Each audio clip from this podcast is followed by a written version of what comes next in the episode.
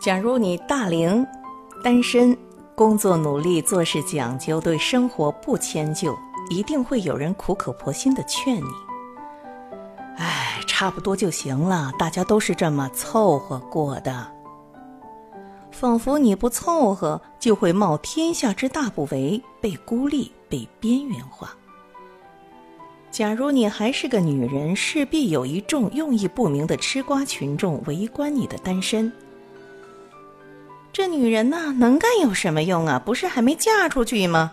再不结婚，以后连找人凑合都难了。仿佛女人不结婚，连凑合的资格都没有。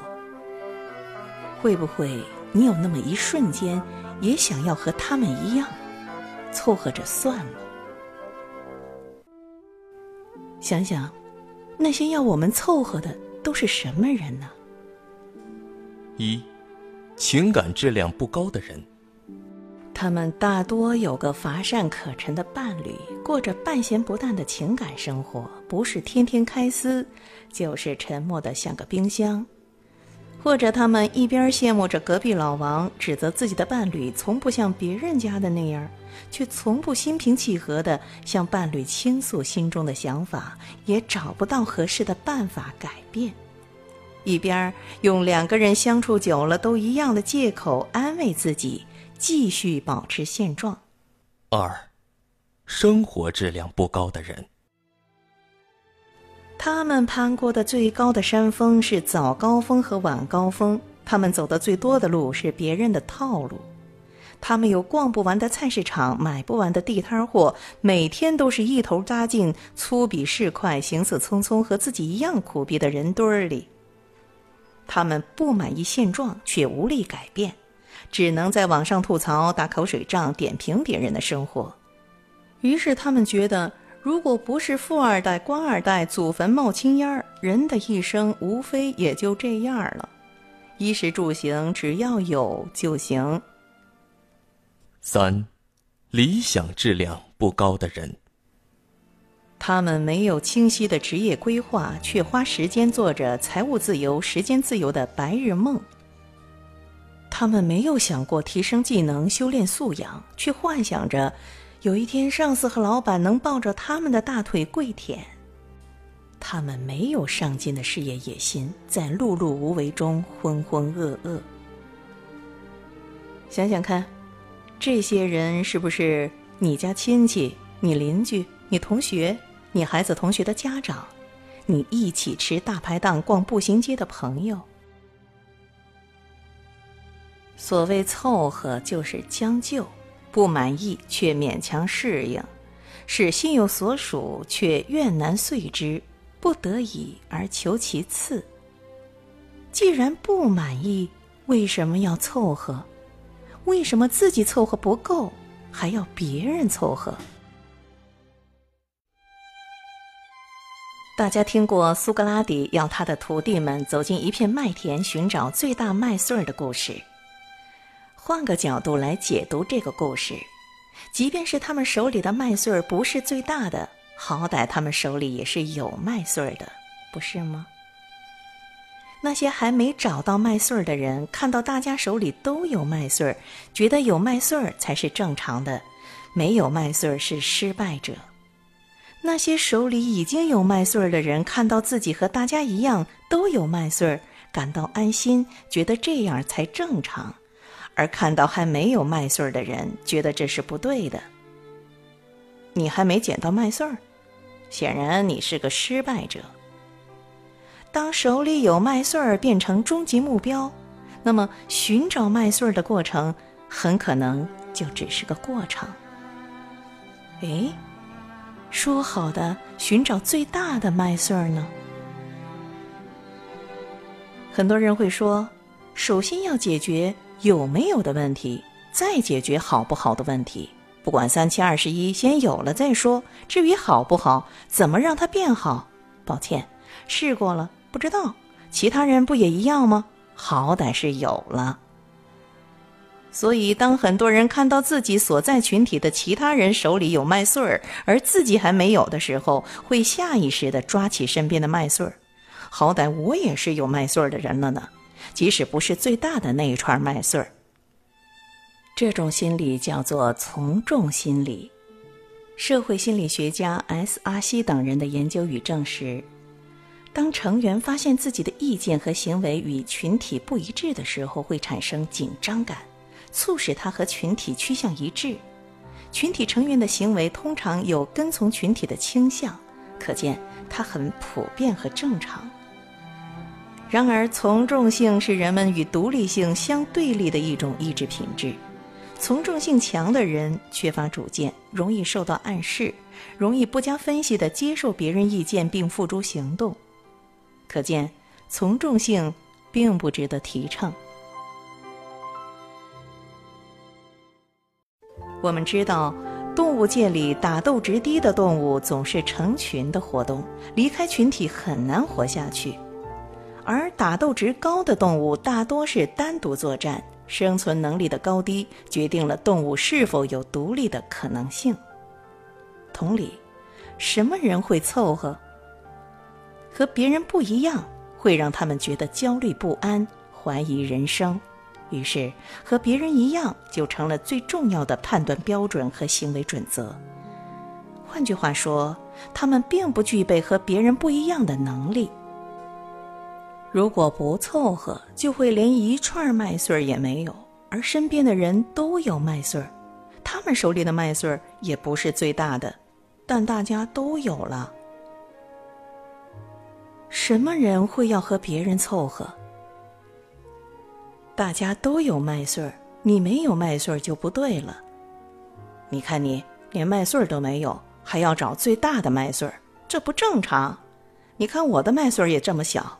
他的麦穗儿也那么小，可见根本就没有最大的麦穗儿。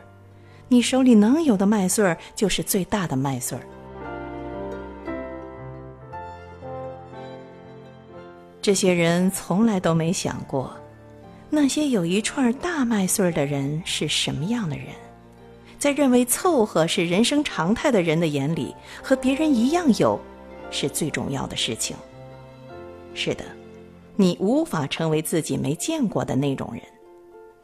这个世界上的人都是自己看过的书、走过的路、见过的人、经历过的事的总和。人是他自己经历和体验过的总和。就好比说，一个人一辈子生活在物质匮乏的环境里，他没法想象生活在富豪之家是怎样的感觉。一个人从来没有被温柔的对待过，他没法想象难过的时候有人把他搂在怀里是怎么样的感觉。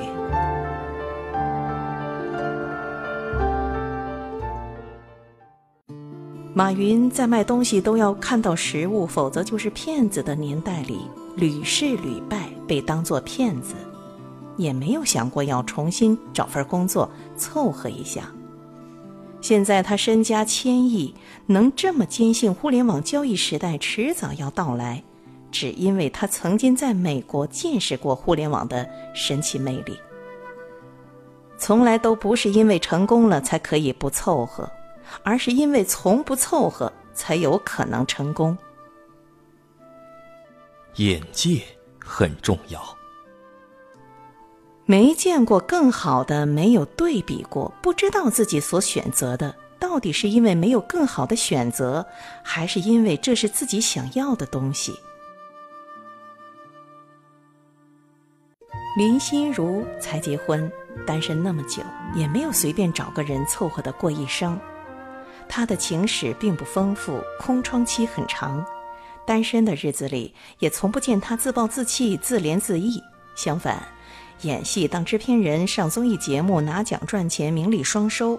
每天数万字读书笔记，三年的时间学完了 FGA 和 DGA 课程，并获得 GIA 文凭，成为 CC 卡美珠宝公司的玫瑰设计师。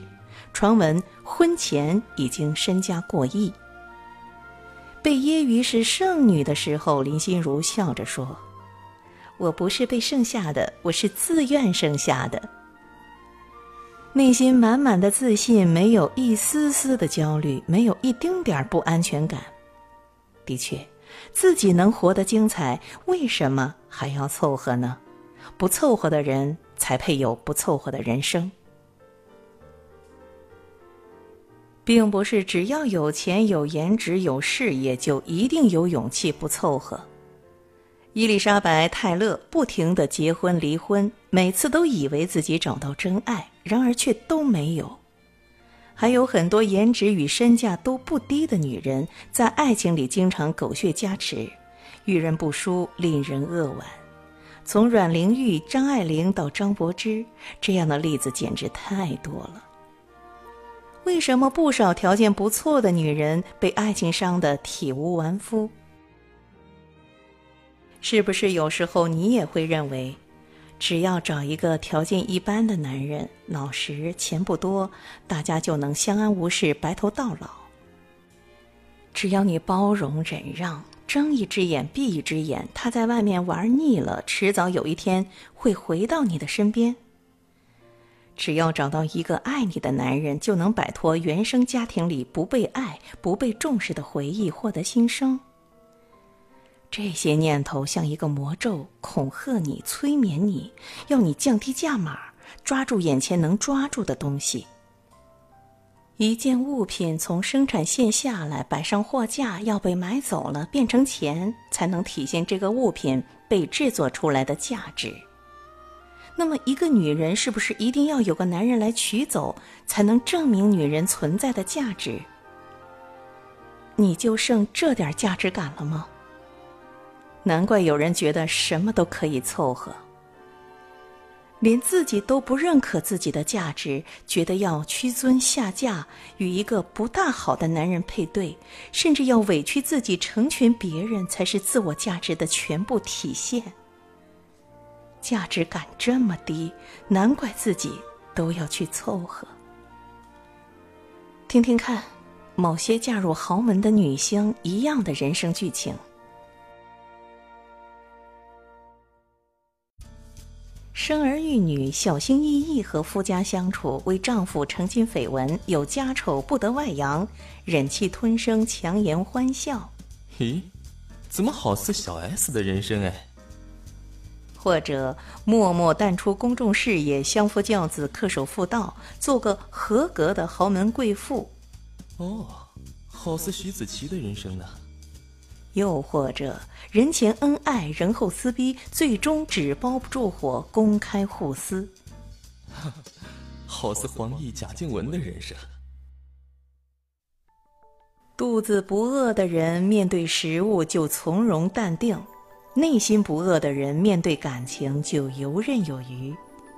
一个人的安全感，并不是来自于拥有多少财富、有多少人爱，而是源于发育良好的内心对自己价值的确定以及被满足的内心需求。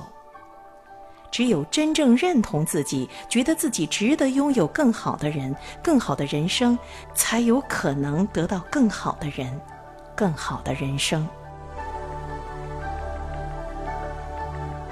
什么样的人没想过要凑合？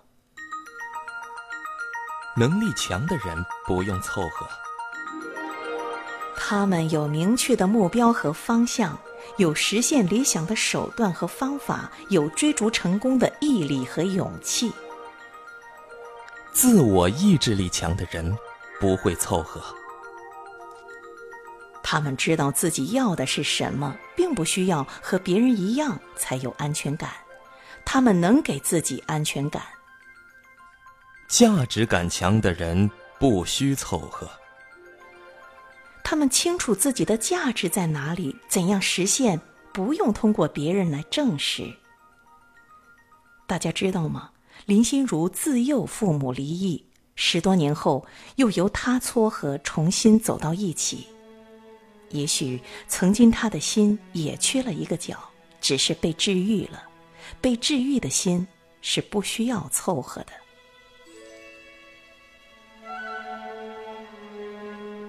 怎样做个不凑合的人呢？打开你的眼睛，看看外面的世界，并不是只有眼前的麦穗儿。打开你的内心，看看里面的世界。那个还没有被满足的自己，治愈他。再有人嘲笑你的努力，叫你凑合，你大可以说：“我这么努力，就是为了不和你一样凑合。什么决定一个人一生的幸福？什么可以左右我们婚姻的未来的结局？什么可以让一个女人可以一直对自己魅力拥有掌控感？什么可以让男人一直保持对你的爱？三个字：自信力。